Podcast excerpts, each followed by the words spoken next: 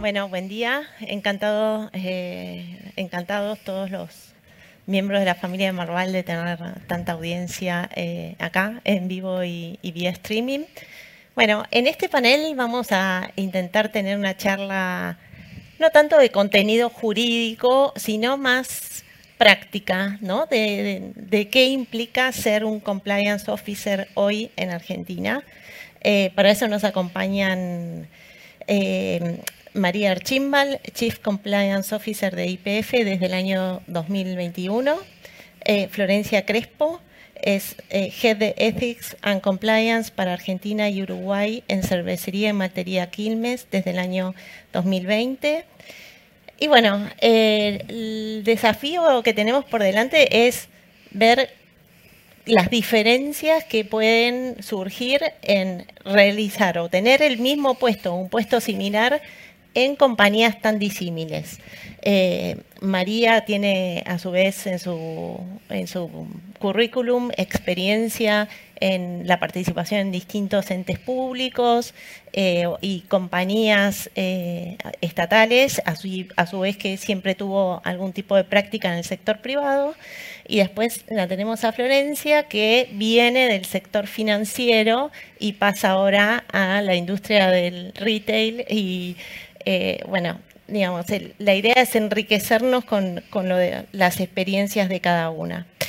Florencia, desde el sector financiero en el que vos te desarrollaste hasta que entraste en cervecería de maternaria Quilmes, ¿cómo se modificó tu rol, digamos? Eh, ¿Cuál es el diferencial que notas en estar sector financiero, sector retail?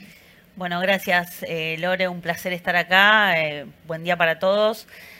El rol se, modificó muchísimo. Eh, en, el sector financiero, en los bancos, el, compliance está totalmente regulado por Banco Central y bueno, algún otro regulador, dependiendo también la actividad que tenga cada, cada institución. Eh, y, uno más que nada trabaja para dar respuesta a las necesidades de, de ese regulador, ¿no? Principalmente con cuestiones de prevención del lavado de dinero y regímenes informativos, sanctions, etcétera.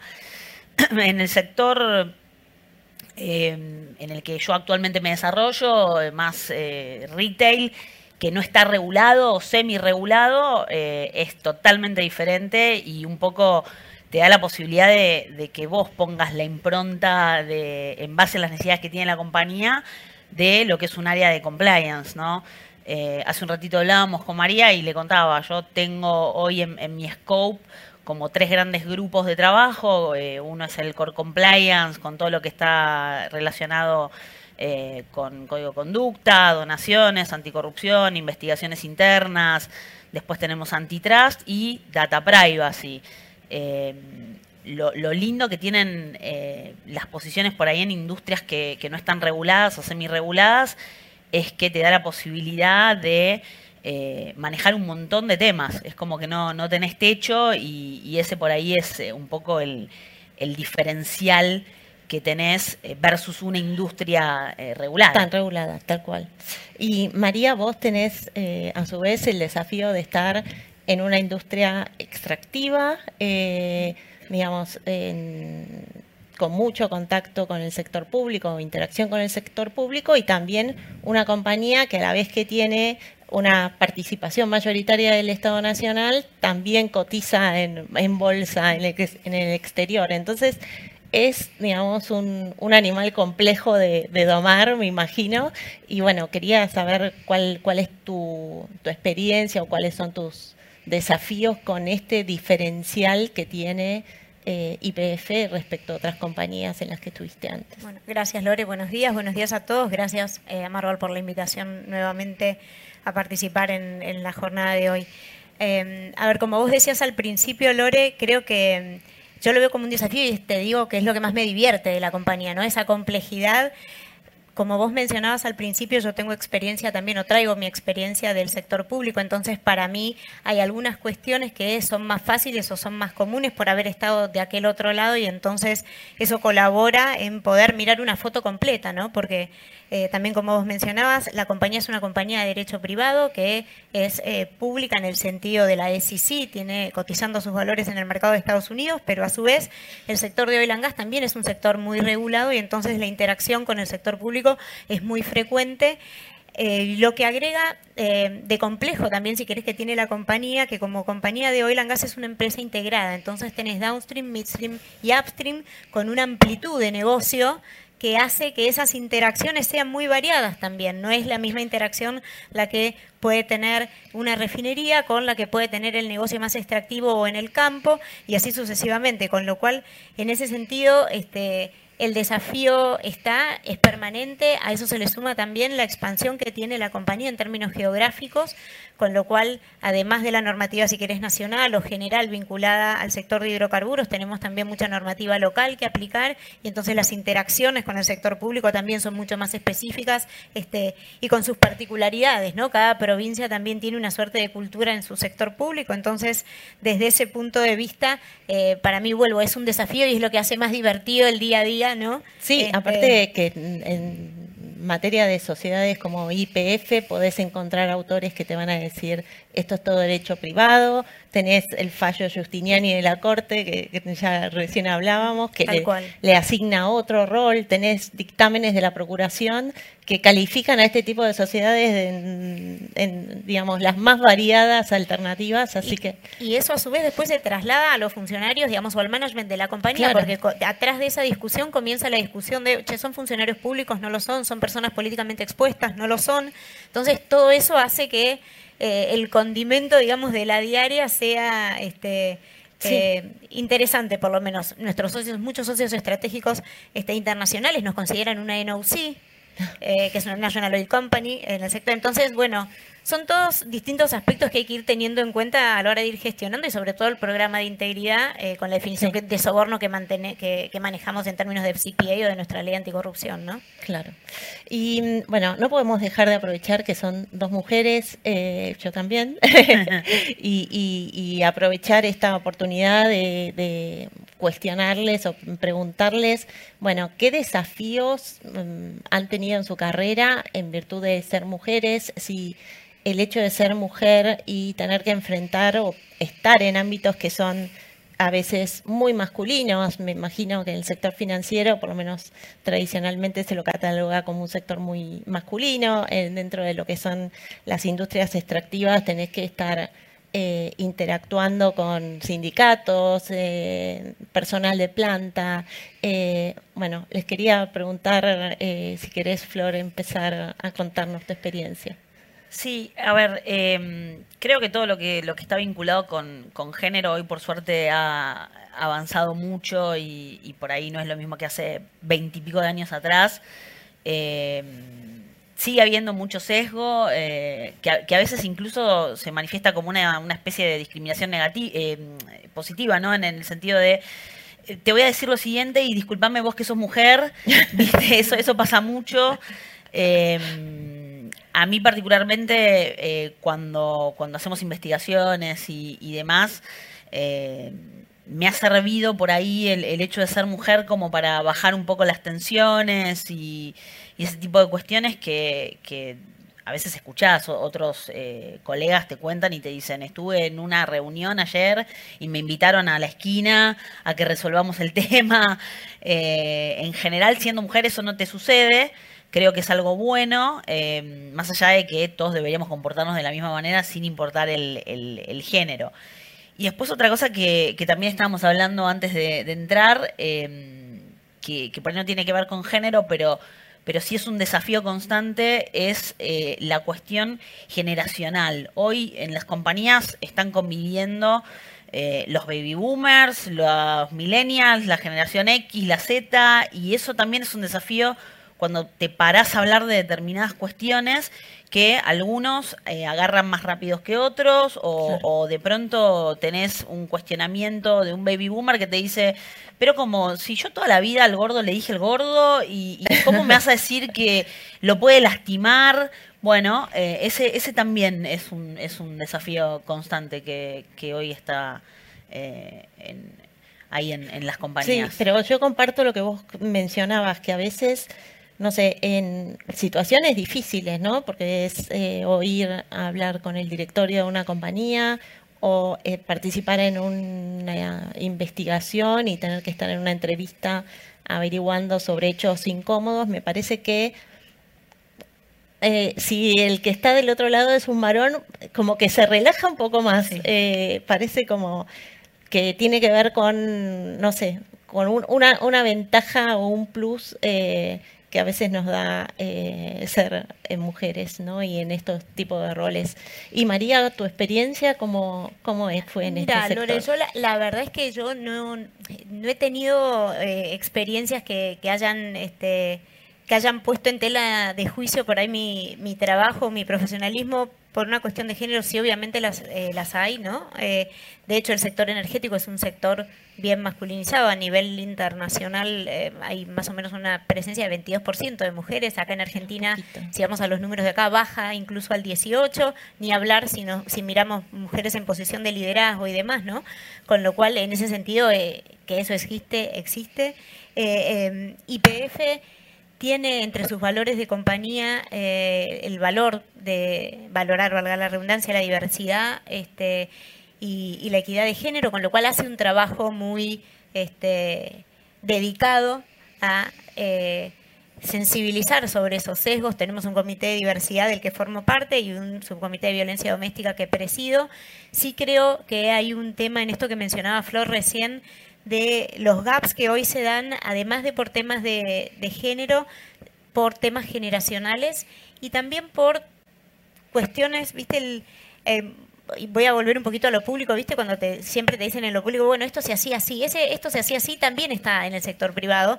Y derribar un poco esas barreras que tienen que ver con lo generacional, con género, con un montón de cosas que hoy están empezando a formar parte de la agenda, ¿no? Este, y es un poco este, desarmar eh, esas estructuras que venimos trayendo. Y creo ahí sí, como decía Flor, que un poco ser mujer colabora, si querés, a empezar a tender esos puentes o abrir esas puertas de una conversación que para en muchos casos es difícil, este, o que en muchos casos, este, te estoy plagiando todo el tiempo, como decía Flor también, este, son eh, ese idioma compartido entre equipos, como esto, che, gordo, vení, bueno, y pero por ahí entró alguien nuevo al equipo que le molesta. Bueno, entendamos eso y entonces veamos cómo se siente cada integrante del equipo en virtud de eso y si el gordo tiene que dejar de ser el gordo, que deje de ser el gordo, ¿no? Eh, pero es un poco, creo que ya va, eh, hoy en día con todas estas nuevas generaciones y, una agenda mucho más amplia, el tema se amplía además de género, ¿no? Y hay un montón de otros condimentos que empiezan a formar parte de la gestión diaria y que uno no puede olvidar porque en parte la, efectividad de lo que uno está haciendo eh, depende de poder entender esas dinámicas nuevas, ¿no? Sí, tal cual. Bueno, sí, y, las nuevas generaciones como que nos nos ayuda mucho, digamos. Todos los, los jóvenes tienen una mentalidad mucho más amplia y a veces tienen como piden más. Entonces eh, es como que termina beneficiando a, toda la compañía. Sí, sí, te obligan a repensar determinados sesgos que por ahí vos ya venías acarreando. Sí, sí, es que no hacías el, trabajo de, O por ahí no te animabas, ¿viste? Uno, ellos se animan a preguntar, che, pero ¿y esto por qué así? Y en realidad si lo hacemos así, quizás uno no tenía esa gimnasia, ¿no? De, cuestionar en el mejor de los sentidos de la palabra, ¿no? De quizás poner para ofrecer otra interpretación. Sí, pero es, digamos, sirven como catalizador, como para mover el avispero y, empezar a pensar de otra forma para todos, ¿no? Sí. Eh, y bueno, en, ustedes en sus puestos actuales no hace mucho que están, vos estás María hace dos años, Flor vos hace tres años. Eh, ¿Cómo notaron que cambió el rol que tienen ustedes desde que empezaron en la compañía hasta ahora? Digamos, por, más allá de, también nos pueden contar si quieren, desde que empezaron a trabajar mm. en compliance. Sí, yo me voy, me voy un poco más para, para, ese lado, porque justo hoy a la mañana también eh, estuvimos hablando unos minutitos con Delia y hablamos en general de la evolución del, compliance, ¿no? Eh, en un principio parecía una posición solamente para dedicarse a anticorrupción, ¿no? Como dijimos antes, en las industrias reguladas, a dar respuesta al, regulador, y hoy en día toma diversas formas. Eh, creo que en Argentina y en Latinoamérica en general viene avanzando muchísimo. Falta camino por recorrer, pero eh, hoy por ahí los compliance officers estamos en mesas donde antes no estábamos y, aunque falte, ese, ese es un, gran avance. Eh, yo siempre digo, a nadie se le ocurre dejar afuera de una operación de Money a finanzas. Bueno, ¿por qué vamos a dejar afuera de una operación de Money a compliance? ¿no? Eh, y, también escuchaba las palabras de Gustavo al inicio y, hablaba sobre eh, la superposición con legales y otras áreas. Y a veces nos pasa eso a los compliance officers. Lo hablo mucho con colegas que te dicen, ah, vos de auditoría, ¿no? No, no, espera, yo no soy auditoría, entonces tenés que explicar. Y, y bueno, hay que tener esa paciencia, hay que hacer esa gimnasia. Es nuestra responsabilidad para que el compliance definitivamente tenga el lugar que tiene que tener. Eh, y creo que vamos en ese camino y, hay que seguir trabajando, sin duda alguna. Sí, y me imagino que lo que antes se entendía como compliance y lo que era tu métier, hoy abarca un montón de cosas más. Hoy el, no, no hay techo, o sea, porque de nuevo, compliance tiene que estar en todos los proyectos y en toda la vida de la organización. Entonces, en definitiva, eh, no, no, tenés techo. Bueno, dependerá de cada organización eh, hasta dónde quieran dejar avanzar el compliance y también la necesidad que tenga la organización. ¿no? De pronto, no sé, si no tenés temas de antitrust, por ahí no es necesario que, que, que tengas un área o una parte de un área que se dedique a eso, ¿no? Pero, pero bueno, vamos en ese camino. ¿Y María, vos? Eh, yo vengo, vengo siempre de, mm, voy a ir un poco para atrás también, de posiciones vinculadas al gobierno corporativo, a la accountability, al monitoreo, supervisión interna, con lo cual no me fue extraño cuando me, me sumé. Eh, siempre digo que es mi segunda temporada en IPF, yo formé parte del directorio entre 2012 y 2016, así que en el 2020 cuando volví, este eh, bueno, me sumé al equipo de compliance, ahí voy a hacer eh, una... Primero voy a hablar este, de un poco de mi carrera y después del compliance en general. Cuando me sumé al equipo de compliance, obviamente, primero como cualquier equipo nuevo, uno mira un poco, ¿no? Se entiende cómo funciona la dinámica. Y yo me acuerdo que dije, bueno, ok, me parece súper copado, pero si yo de acá a un año de alguna manera no crecí en la organización, ¿no? Independientemente del equipo, me parece que estoy, ¿no? Eh, voy a buscar otros horizontes. Por suerte, después, ocho meses, este, eh, después de eso, antes del año, por suerte, vino este, la posibilidad de, convertirme en compliance officer y lo primero que hicimos con el equipo, me acuerdo ese día, nos juntamos, después de que el directorio me, me designó, y dije, bueno, che, ¿cómo encaramos ahora el área? ¿no? Porque IPF tenía un área de compliance que era bastante nueva, desde finales del 18, con lo cual había estaba el código renovado, había una cantidad de políticas que hacían del programa un programa este, muy robusto, pero teníamos que dar un pasito más. Ahí el, director me había dicho, bueno, che, conviértanse en socios del negocio. Ah, ¿y ¿Cómo se hace ¿Con qué se come? ¿Cómo empezamos? Entonces nos juntamos con el equipo y dijimos, bueno, ¿qué queremos del área? ¿Cómo queremos ver el área de acá este, en adelante? Y me acuerdo la respuesta, eh, que fue unánime, que están por allá los chicos, este fue, queremos agregar valor a la compañía. Oh, me tocó una re fácil, dije yo, viste, entre el directorio, convertirte en socio del negocio y ahora había que agregar valor. Bueno, y a partir de ahí empezamos a repensar el programa de integridad y después, como decía Flor, la agenda del compliance hace 10 años era anticorrupción y algo súper... Este, definido en esos términos y hoy vos tenés una agenda que incluye ESG, que incluye, incluye temas de buena gobernanza, que mira en realidad las organizaciones no solo por un profit o, qué tan transparentes o no son, sino que las mira también por el impacto que tienen en las comunidades y en el medio ambiente en el, que en, el marco del cual actúan. Entonces, a partir de ahí, nuestra agenda eh, en términos del programa de integridad se fue ampliando muchísimo y bueno, como te decía, yo formo parte del comité de diversidad, hay un comité de violencia doméstica. El año pasado, en conjunto con el área de sustentabilidad y transiciones energéticas, hicimos nuestra política de derechos humanos que forma parte de las políticas del programa de integridad. Hay una política de lugar de trabajo libre de acoso también como parte de las políticas que acompañan al código de ética, con lo cual esa agenda de compliance que originalmente era anticorrupción y tolerancia cero al soborno y demás, hoy es una agenda que está permanentemente en transformación, te diría. En transformación y crecimiento. y, que trabajas mucho en equipo también con otras, con otras áreas, con recursos humanos, con ESG, o sea, Totalmente. Eh, eso es, es, muy nutritivo. Por lo que ustedes me cuentan, la, la sensación que me queda es que, digamos, más allá de los conocimientos técnicos, la responsabilidad, el compromiso con tu trabajo, es como muy importante en el rol que están ustedes eh, las soft skills, ¿no? Tener un plus más allá que no es solamente el tener buen delivery hacer bien las cosas, sino ciertas cualidades personales, ¿no? Para interactuar, para no ser visto por la parte del negocio capaz como el palo en la rueda, digamos, cambiar esos, sesgos y esos preconceptos. ¿Qué, ¿Qué me pueden decir ustedes? ¿Cuáles son las cualidades que para ustedes son claves para un eh, compliance officer. Las soft skills, sí, son claves 100%, eh, estoy de acuerdo con eso y te sirven mucho eh, en determinadas cuestiones, en investigaciones sin duda.